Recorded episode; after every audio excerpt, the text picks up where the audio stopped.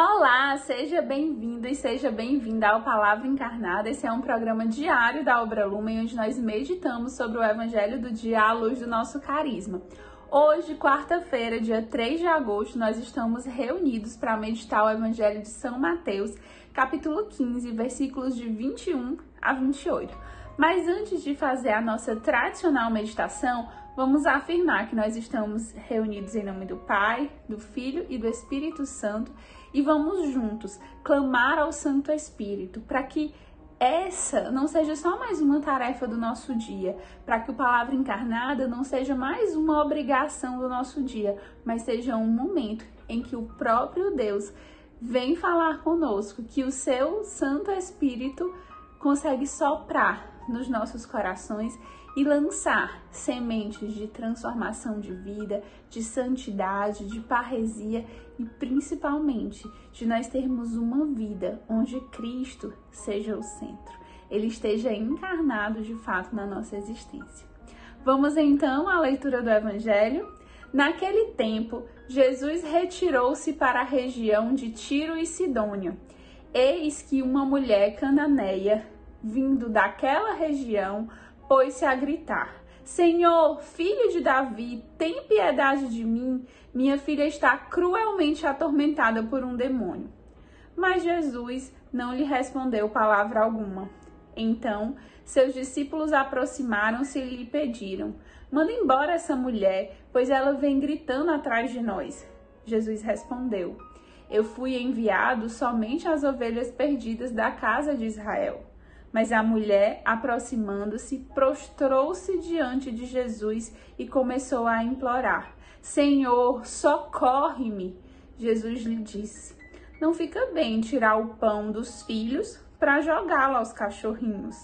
A mulher insistiu: É verdade, Senhor, mas os cachorrinhos também comem as migalhas que caem da mesa de seus donos. Diante disso, Jesus lhe disse: Mulher, grande é a tua fé, seja feito como tu queres. E desde aquele momento, sua filha ficou curada. Palavra da salvação, glória a vós, Senhor. Então, meus irmãos, hoje nós estamos diante de uma passagem que é conhecida, né? Provavelmente você já ouviu falar dessa passagem da mulher cananeia. E é importante que hoje nós eu e você, nós nos coloquemos no lugar dessa mulher cananeia, porque ela traz muitas lições para nós. Hoje é importante a gente, se for preciso ler, reler, mas visitar essa cena em que uma mulher que era do povo não considerado eleito, de um povo excluído, né? Ela grita, ela segue Jesus, ela pede, ela implora. Qual é a primeira reação de Jesus? Ele fica em silêncio. Depois, o que, que essa mulher faz? Ela continua pedindo. Ela continua pedindo. Jesus, então, fala, né, de um modo a, digamos, humilhá-la, né? Jesus coloca ela no lugar dela, de alguém que é muito pequenino. E ela, em vez de reclamar, em vez de, inclusive, abandonar Jesus por conta disso, ela se humilha ainda mais. E ela dá o exemplo dos cachorrinhos, que ela merece pelo menos as migalhas. Ou seja, ela continua pedindo e ela continua acreditando. E Jesus, por essa fé, faz o um milagre.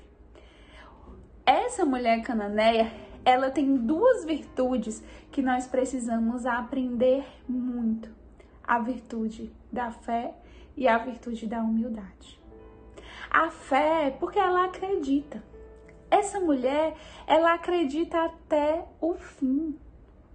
Quando Jesus estava em silêncio, ela acredita.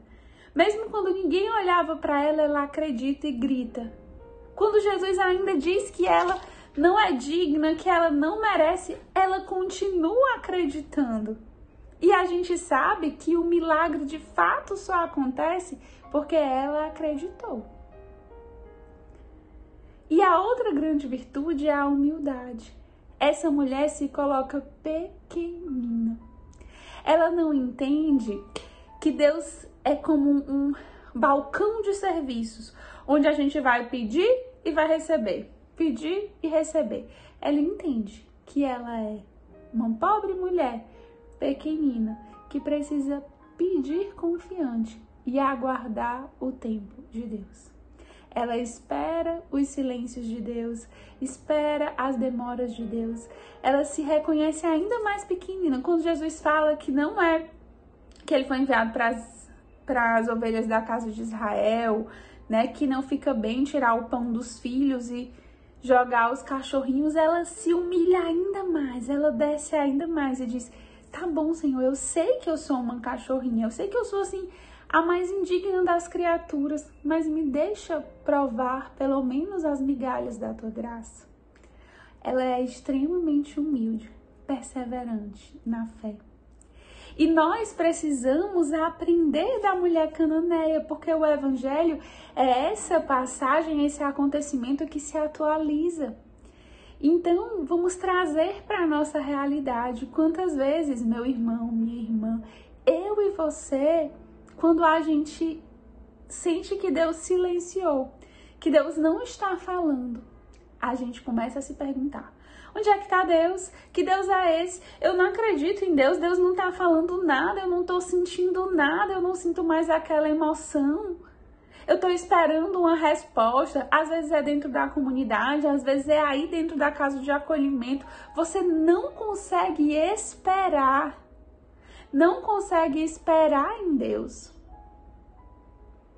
Isso é falta de fé e falta de humildade. Isso é soberba quando parece que porque Deus silenciou por um instante, a gente já começa a desacreditar dele.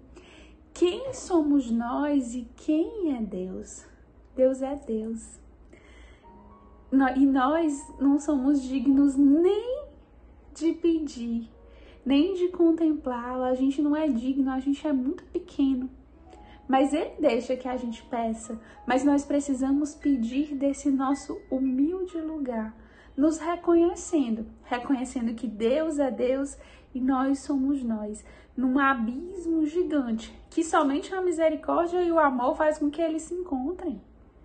Mas a gente precisa reconhecer isso. A gente precisa ser humilde, se abaixar, descer, esperar o tempo de Deus, esperar nas demoras de Deus, esperar também essas respostas. Quem somos nós para questionar? Deus não existe, Deus não lembra de mim simplesmente porque ele silenciou. Jesus é muito pedagógico. E para essa mulher que gritava, todo mundo ouvia, Jesus silenciou. Nem parece um tipo de atitude de Jesus que nós ouvimos que sempre escuta, que tem compaixão, mas o evangelho ele nos ensina todas as coisas e existem tempos em que Deus vai silenciar. Mas isso não significa que a gente não deva continuar pedindo, que a gente não deva continuar acreditando, que a gente não deva continuar humilde esse é um ensinamento da mulher cananeia para nós. E ao mesmo tempo, mesmo quando ela é humilhada, mesmo quando ela é é jogado na cara dela quem ela é. Que isso acontece às vezes quando a gente cai, às vezes quando alguém nos coloca nesse lugar, de repente nos humilha, faz algo que nos deixa muito chateados, às vezes não nos escolhe para determinado serviço, para determinada função, não reconhece muitas vezes o que nós estamos ali fazendo no dia a dia, de repente aí na casa de acolhimento, você não se sente reconhecido por alguma coisa.